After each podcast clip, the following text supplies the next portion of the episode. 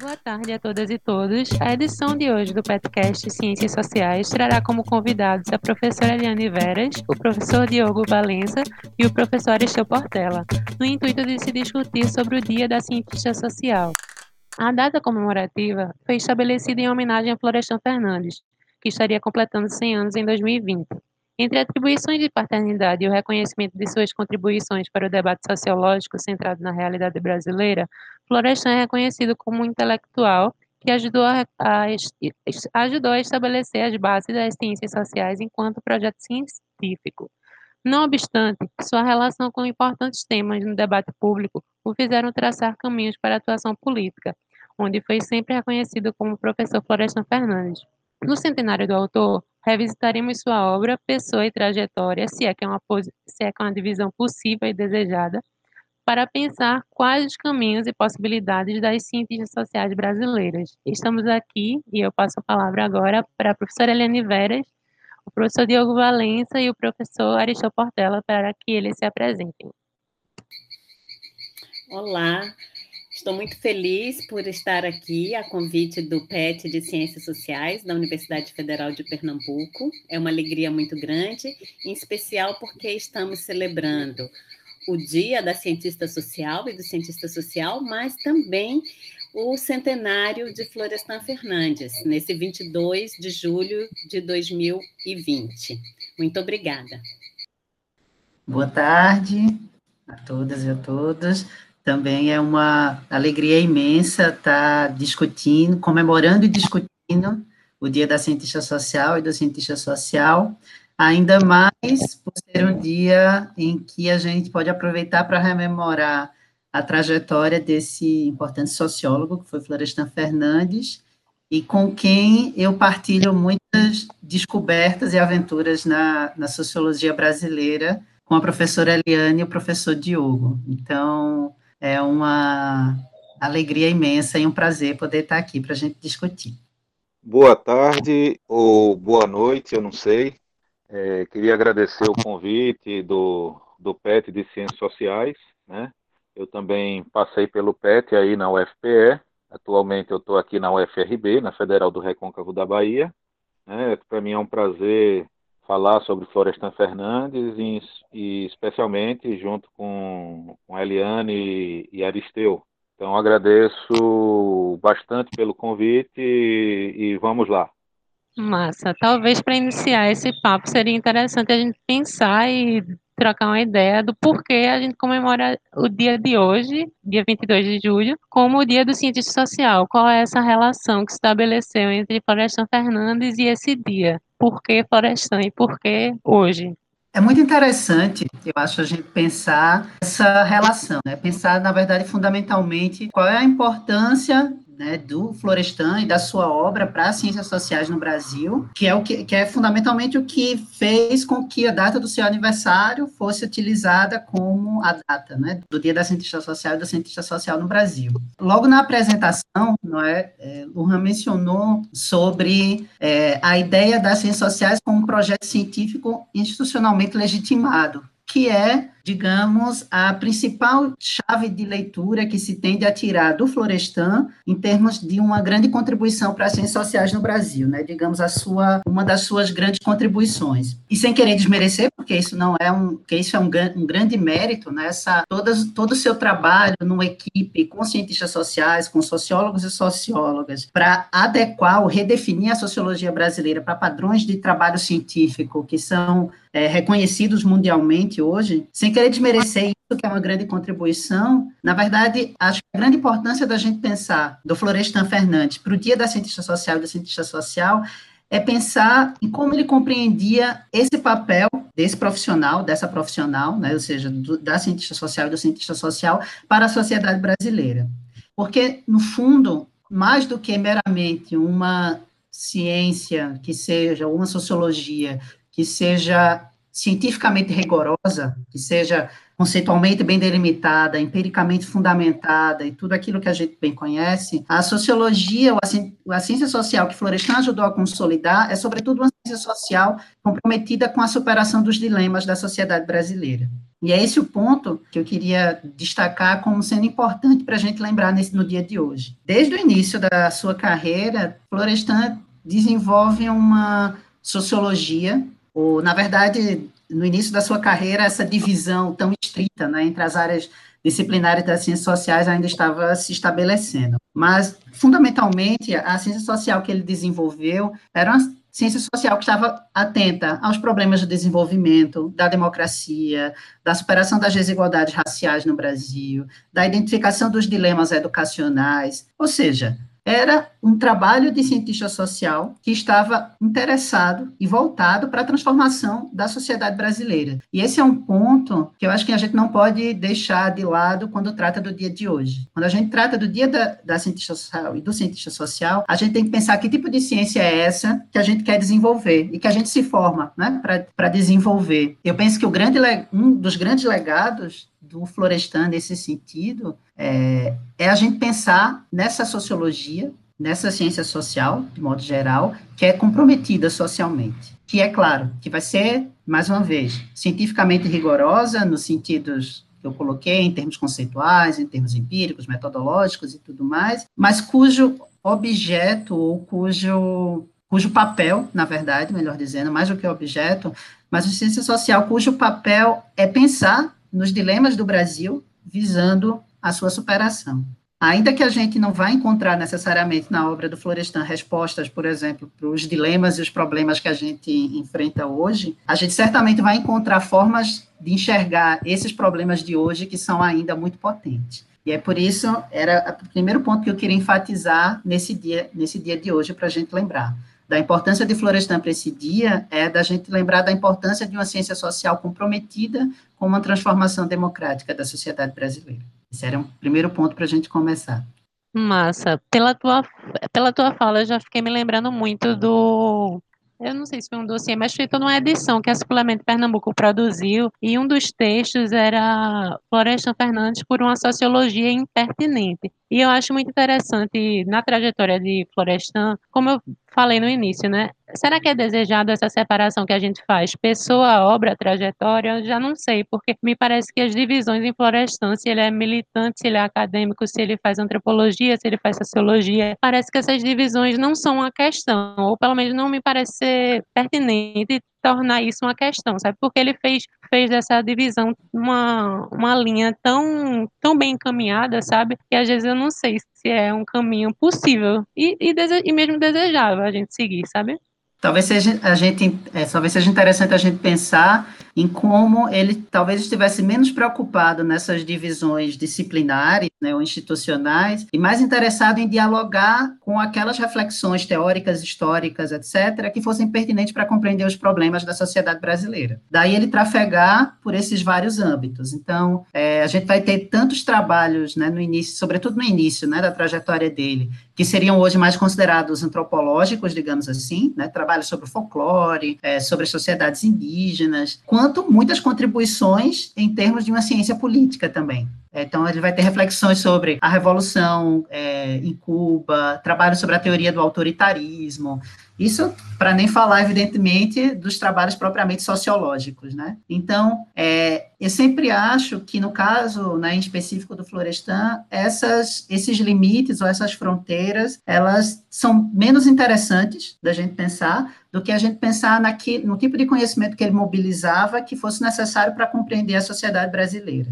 E daí ser fundamentalmente um pensamento que eu acho que desafia muitas das formas como a gente tenta, tenta encaixá-lo. Né? Então, a gente tenta encaixá-lo como estruturalista, funcionalista, determinados tipos de marxismo, quando todas essas classificações, por exemplo, elas podem ser válidas até determinado ponto, já que ele sempre transborda, não é? Essa e eu diria o mesmo da relação entre ciência e política, não é? E na verdade, é, se a gente pensar que a, a própria, na verdade, se a gente está desenvolvendo uma ciência que está comprometida com a transformação da sociedade, se a gente está pensando numa ciência que está voltada para a transformação social, é uma ciência que está dialogando e que possui elementos também que a gente poderia prismar de políticos, né? Nesse sentido. É, se você me permite, Luan, já, eu passaria já a palavra para a professora Eliane, considerando que essa foi a, a, grande reflexão que ela fez no, no livro dela, né? sobre a relação entre ciência e política na trajetória do Florestan. Claro, claro. Obrigada, Aristeu. Bom, na verdade, estava gostando muito de ouvir você e estava mais curiosa ainda na sequência de ouvir o Diogo antes de falar, mas vamos lá, já que você me chamou, o Diogo vai ter que falar na sequência, né? A gente está num bate-bola bem gostoso, né? Bom, é, antes, de, antes de fazer qualquer comentário, é, tanto o Aristeu quanto o Diogo é, se referiram é, à, importância que é para a gente de estar compartilhando esse momento, né?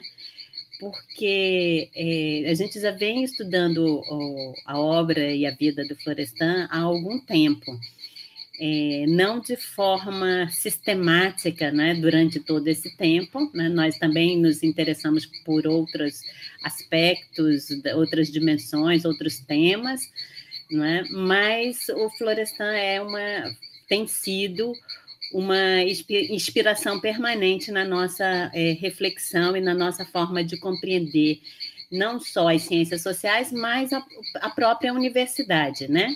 o lugar do conhecimento na nossa sociedade. Eu acho que no Dia da Cientista Social a gente deve ressaltar a importância né, que esse autor dava ao conhecimento, porque ele reconhecia uma potencialidade é, transformadora no conhecimento. Né? Florestan sempre, é, é, digamos, deu uma uma importância fundamental né, a, a natureza do trabalho que ele desenvolveu.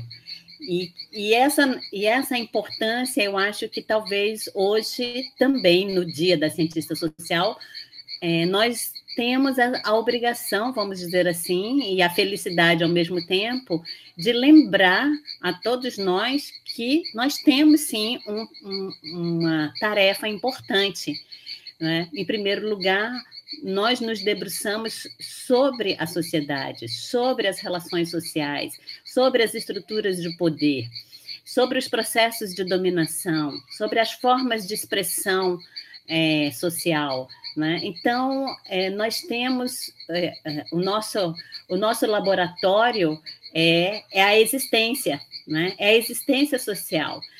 Então, nós temos um grande desafio para cada época, os cientistas e as cientistas da, da sua época, do tempo presente, têm que enfrentar esses desafios, né?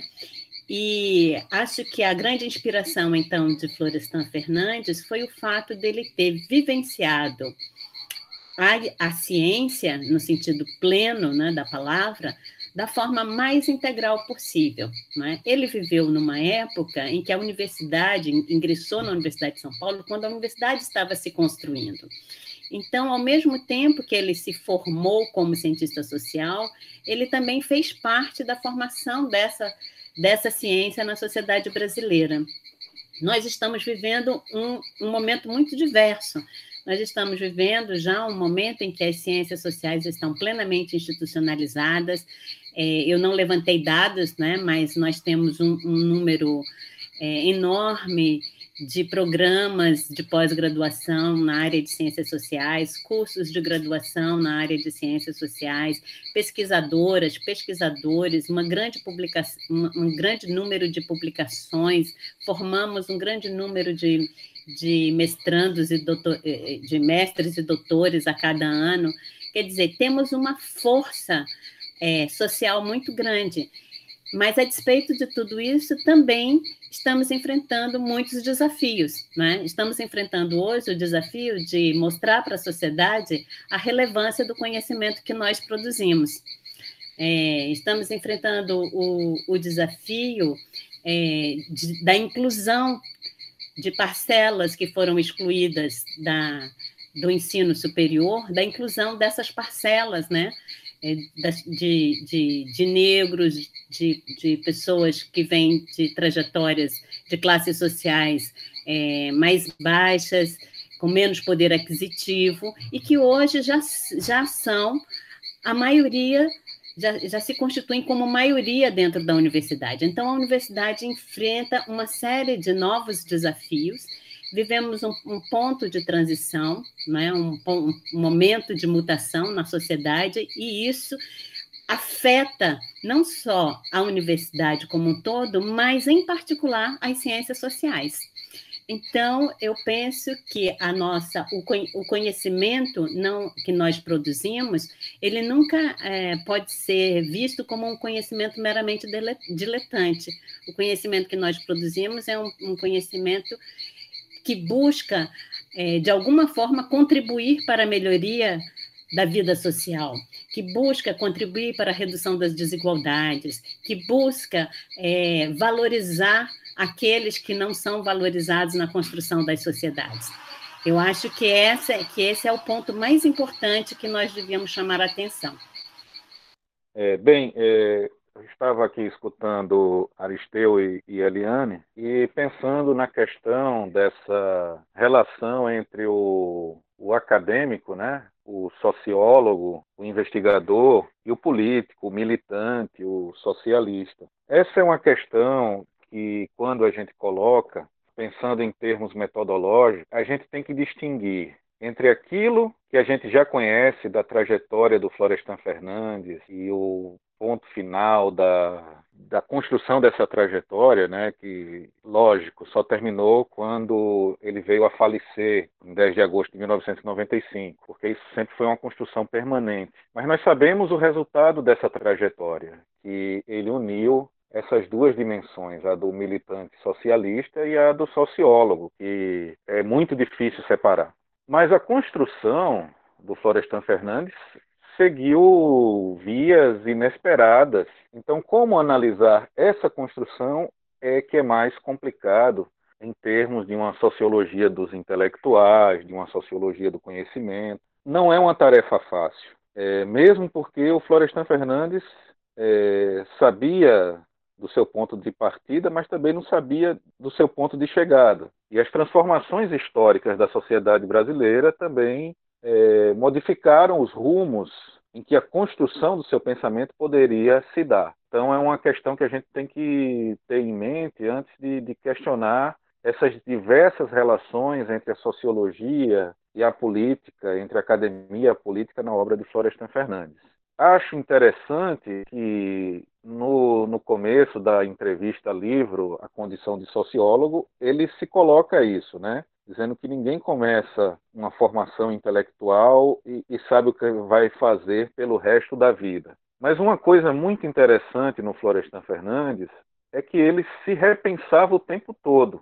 Ele relia os seus próprios textos para republicar e sempre trabalhava as categorias que ele já tinha é, desenvolvido, retrabalhava essas categorias e aprofundava muito dos seus significados em relação a novos horizontes que ele desvendava de conhecimento da realidade brasileira. Então a obra do Florestan Fernandes ela é muito vasta. Ela praticamente apanha toda a história do Brasil, desde o Brasil colônia, passando pelo Brasil Império, pelo Brasil republicano e até o fim da vida estava pensando sobre isso. Então, é, é, realmente uma obra impressionante nesse sentido. Você vê toda a história do Brasil ali pelo olhar do Florestan Fernandes.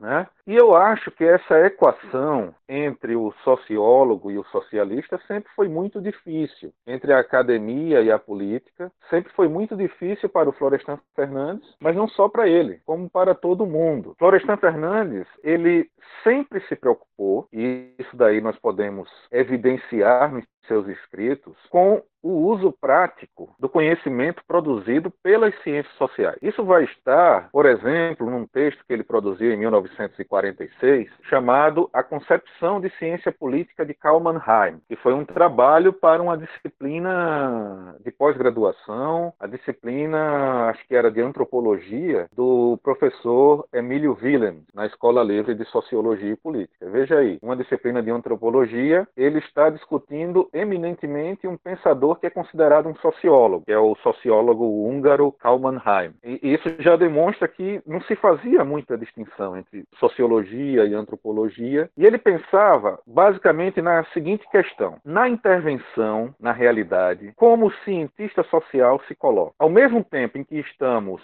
é, implementando projetos de planejamento social, nós produzimos transformações na sociedade, não o sociólogo ou, ou o cientista social individualmente, mas nesse processo, que é um processo coletivo, nós trazemos transformações na realidade e essas transformações nesse pro processo de implementação da mudança, que ele chamava de mudança social provocada, quais as transformações que trazemos à tona e como avaliar isso. Então a ciência social tinha que é, avaliar essas transformações, mesmo porque nós nos lançamos a conhecer as tendências históricas e os possíveis movimentos de transformação dessas tendências históricas, e por isso nós temos condições de organizadamente, coletivamente atuar sobre elas. Isso traz transformações. Então, no mesmo processo de intervenção na realidade, nós estamos produzindo conhecimento. Aí está o cerne do que na década de 50 ele vai desenvolver como uma sociologia aplicada, mais no plano teórico do que prático. Um dos grandes interesses de Florestan Fernandes, por exemplo, era participar do planejamento social, trabalhar em projetos desse tipo que ele nunca teve oportunidade. Né? Na concepção do CESIT, por exemplo, do Centro de Sociologia Industrial e do Trabalho, que vai ser fundado em 1962 na cadeira de Sociologia 1, havia essa intenção prática. Mas veja, a, a intenção prática do cientista social, ela não se realiza se não temos as condições institucionais para isso. Os canais sociais de utilização e implementação dos saberes produzidos pelas ciências sociais.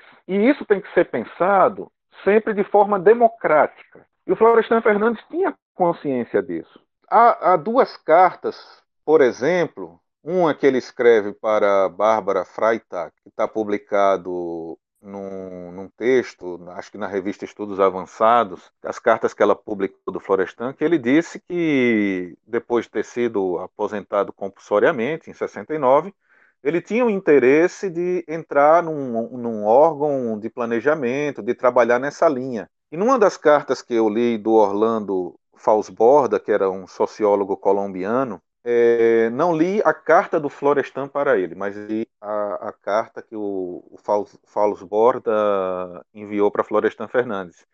E ele menciona esse interesse do Florestan de, de, de, ter uma outra experiência de pesquisa que fosse em projetos práticos, né, de, de, de intervenção prática na, na, na, sociedade, na realidade social. E ele manda um formulário para Florestan Fernandes se inscrever para as Nações Unidas, para trabalhar nas Nações Unidas. É, o Fausto Borda estava lá, em, acho que em, na França, na época, trabalhando lá. Então ele vai desenvolver essas reflexões sobre a sociologia aplicada na, na, década de 50, mas num plano teórico e discutindo todas as vertentes das ciências sociais que debatiam esse assunto naquela época. Agora, a inspiração dele maior é, aí era o Mannheim, o Mannheim do planejamento experimental e democrático. Ele debatia todas as correntes da sociologia, inclusive da sociologia norte-americana, mas de uma perspectiva crítica e mostrando os limites. E aí ele toma uma posição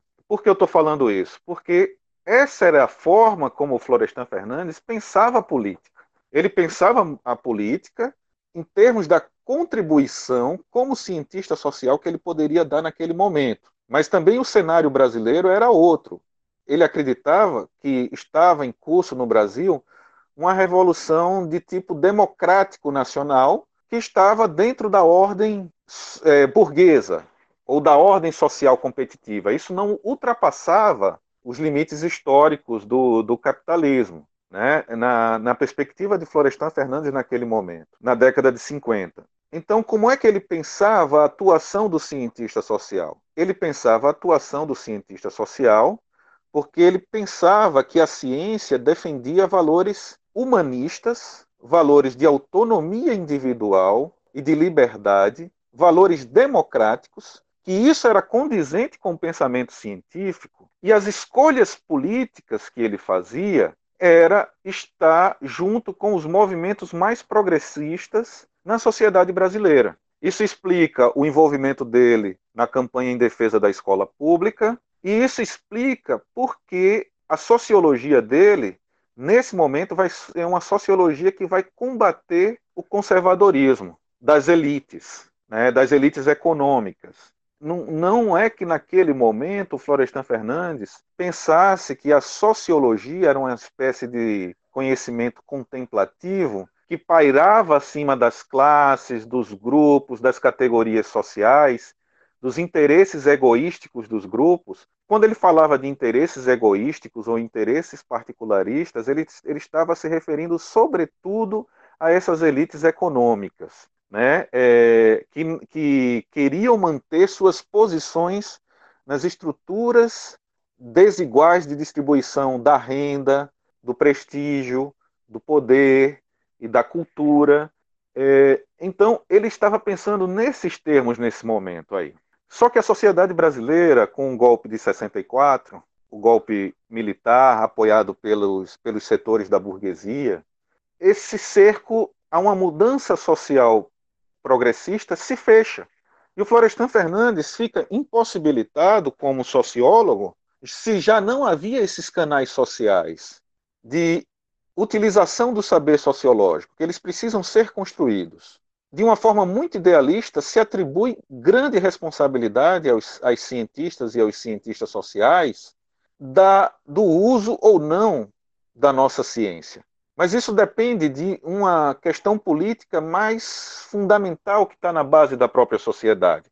Não que não tenhamos a responsabilidade de trabalhar para construir isso, nós temos toda essa responsabilidade, mas essa é uma responsabilidade que devemos compartilhar e colocar a serviço da população brasileira, dos seus movimentos organizados de caráter democrático, né? mas nós não criamos essas condições ideais. E o Florestan Fernandes não tinha.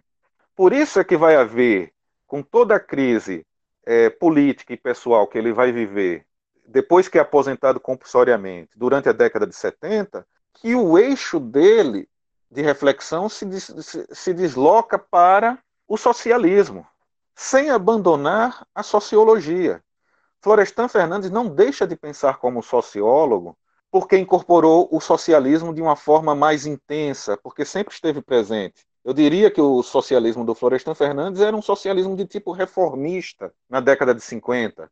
E depois ele desenvolve um pensamento mais revolucionário. Há essas, essas mudanças na obra do Florestan, mas ele nunca deixa de ser o sociólogo. É, ele nunca vai abandonar, por exemplo, a concepção que ele tinha das divisões da sociologia, né, a forma de, de pensar a, un, a, a unidade dessas disciplinas sociológicas e a própria unidade das ciências sociais. Então, mesmo no Florestan Fernandes, que não realiza mais pesquisas empíricas sistemáticas, como ele costumava falar, o rigor da reflexão sociológica vai estar presente. Então, os trabalhos posteriores à Revolução Burguesa no Brasil, que já começa essa síntese entre o socialista e o sociólogo. Os trabalhos posteriores, o trabalho dele sobre a Revolução Cubana é uma investigação sociológica que envolve inclusive antropologia. É, por exemplo, quando ele discute o papel do mito revolucionário na Revolução Cubana, ali está o Florestan Fernandes, antropólogo, falando também. Mas o que eu quero dizer, para finalizar, é que, mesmo que ele não realize as pesquisas e que ele colha as informações até de maneira, às vezes, impressionista, como nós fazemos quando emitimos opiniões políticas, é, quando acompanhamos o cenário atual, contemporâneo, os desdobramentos políticos, nós utilizamos o saber sociológico como uma ferramenta de reflexão e o Florestan Fernandes nunca abandonou esse rigor. Então, eu, eu acho que, por exemplo, não se pode desconsiderar livros como A Natureza Sociológica da Sociologia, que ele faz uma crítica marxista das ciências sociais e da sociologia em particular. Os seus escritos em jornais de grande circulação nacional, na Folha de São Paulo, por exemplo, as suas reflexões como deputado, tudo isso envolve o Florestan sociólogo. Tem uma importância porque era um político de formação acadêmica, sociólogo falando, e que fazia análises muito bem feitas da sociedade do tempo presente, da sociedade não só brasileira, mas latino-americana e mundial, do tempo presente, de um olhar sociológico, mas que colocava na linha de frente a, a, a necessidade da luta socialista. Então, assim, eu acho que essa, essa, essas mudanças na obra do Florestan Fernandes, a gente tem que ver nos momentos em que ele foi construindo, nas reviravoltas do seu pensamento, e que são ênfases diferentes que vão assumindo. Hoje a gente tem um olhar privilegiado porque a gente pode ver o resultado final. Mas nessa construção, o próprio Florestan teve incertezas, teve desilusões e, e vivenciou crises. Né? Eu, vou, eu vou parar por aqui para a gente é, continuar com outras perguntas e deixar é, mais espaço para Eliane e Aristeu falarem. Desculpem, desculpem se me aluguei nesse primeiro momento. Vai, vamos lá. Não, de forma alguma, foi ótimo. Foi tão bom que eu já estou quase completamente contemplado na, na fala do Diogo. Na verdade, vou fazer só dois, dois destaques que o Diogo mencionou, mas que são complementos ao que você expôs, porque são momentos específicos para a gente enxergar nessa trajetória do Florestan as formas possíveis de atuação do cientista social. E que é, e como essa fronteira, né, ou seja, essas formas de atuação dialogam com essa com as problemáticas políticas do momento presente em que ele vivia, né? Como, como a ciência social não era algo desenvolvido fora da realidade ou das realidades e dos dilemas da sociedade brasileira. E aqui só para mencionar, né, muito muito rapidamente, que o próprio Florestan, ainda no início da sua formação enquanto cientista social, já militava no pequeno partido político contra a ditadura Vargas, né? Então, é, de, por exemplo, dentro desse, do, do, que ele fazia dentro desse partido, ele chegou a traduzir a contribuição à crítica da economia política, não foi do, do Marx, mas não era nem esse o ponto que eu quero chegar. O ponto onde eu acho que essa forma específica de atuação do cientista social está, talvez, primeiramente mais evidente, é na participação do Florestan na campanha em defesa da escola pública, na década de 1950, né, que foi uma, uma campanha em que vários educadores, intelectuais, se dedicaram a combater uma cer um certo movimento de pressão política por parte tanto da Igreja Católica quanto de instituições de ensino privado no Brasil, que buscavam orientar a construção da Lei Diretriz e Bases da Educação naquele momento para privilegiar a escola privada, não é? a educação privada. E Florestan junto com outros personagens e outras personagens, estava envolvido na campanha, como o próprio nome diz, em defesa da manutenção e do privilegiamento da educação pública. E nessa campanha, a expressão é do próprio Florestan. Nessa campanha, as pessoas, ele e vários outros personagens saíam da universidade para dialogar com outros públicos, para dialogar com trabalhadores, para dialogar com professores e professoras, para dialogar com estudantes, para participar de reuniões em sindicatos. E nesse processo, dialogando com esses diversos tipos de público, Florestan usava sempre, mas, e a expressão é dele, a perspectiva sociológica para ajudar a criar uma consciência da situação. Ou seja, era através da reflexão sociológica sobre os dilemas educacionais brasileiros que ele tentava delinear e ajudar a compreender e a divulgar, a comunicar, melhor dizendo, mais do que divulgar, e a comunicar quais seriam os fundamentos ideológicos, morais, materiais, políticos das opções educacionais no Brasil, né? Ou seja, para tentar entender que os caminhos que a, a, sociedade brasileira estava construindo em termos de políticas educacionais possuíam por trás deles perspectivas ideológicas, políticas, econômicas, era a reflexão sociológica desenvolvida nesses espaços comunicativos dentro da campanha que Florestan utilizava para compreender a sociedade brasileira, no caso particularmente a educação na sua relação com o Estado, na sua relação com a problemática do, do desenvolvimento. Advogando, como o Diogo bem falou, a necessidade da, criação de processos de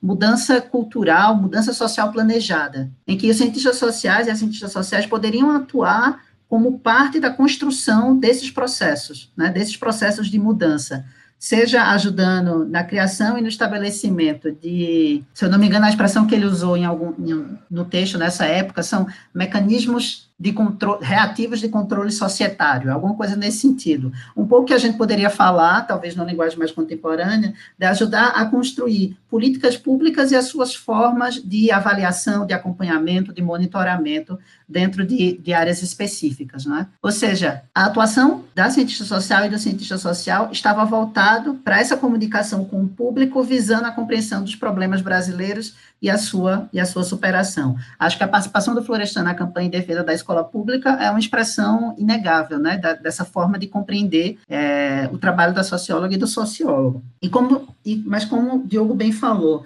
isso não é um ponto que, que é específico desse momento, da trajetória do, do Florestan.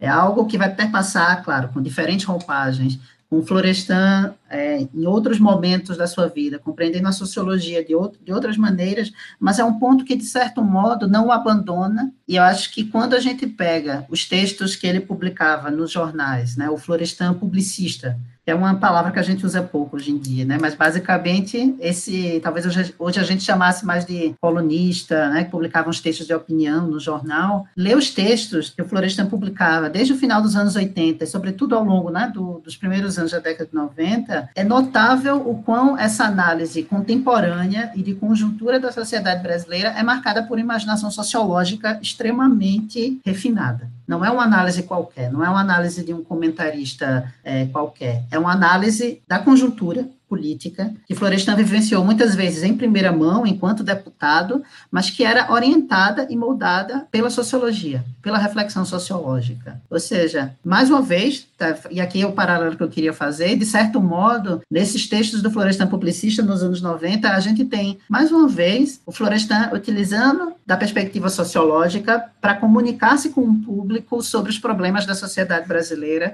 e suas vias possíveis de superação. Era esse o ponto. A partir da fala de vocês, eu fiquei pensando muito de como esse limite entre ciência e política me parece ser uma questão que é colocada para a gente, para a gente enquanto cientista social, pra, enquanto ciência social, na verdade. E isso me remeteu a um debate que, enquanto estudante, a gente vê um pouquinho em, na disciplina de metodologia das ciências sociais ou de epistemologia das ciências sociais. E aí eu fiquei pensando que justamente nessa, nesse, nesse caminho da metodologia das ciências sociais, de como as ciências naturais ou essa visão de ciência que é orientada sobretudo por uma visão naturalista de ciência, ela coloca a gente enquanto ciência comprometida, e aí eu fiquei querendo questionar essa ideia. E me parece mais oportuno, em vez de a gente falar que é uma ciência comprometida, que é uma ciência que se compromete. Porque eu fiquei lembrando da, da introdução do texto As Quatro Tradições Sociológicas de Randall Collins, que ele fala: toda ciência tem uma base social. Só que, aparentemente, para as ciências naturais e para as outras ciências que não assumem essa base social, a ciência, enquanto